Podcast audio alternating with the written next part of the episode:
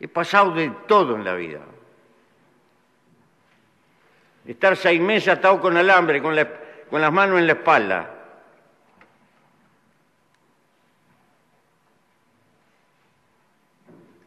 Irme del cuerpo por no poder aguantar en un camión ni estar dos días o tres. Estar dos años sin que me llevaran a bañarme y, y tener que bañarme con un frasco, con una taza de agua, con un pañuelo. He pasado de todo. Pero no le tengo odio a nadie. Y le quiero transmitir a los jóvenes. Hay que darle gracias a la vida. Triunfar en la vida no es ganar. Triunfar en la vida es levantarse y volver a empezar cada vez que uno cae. Gracias. Gracias, señora presidenta. Triunfar en la vida no es ganar. Triunfar en la vida es levantarse y volver a empezar cada vez que uno cae.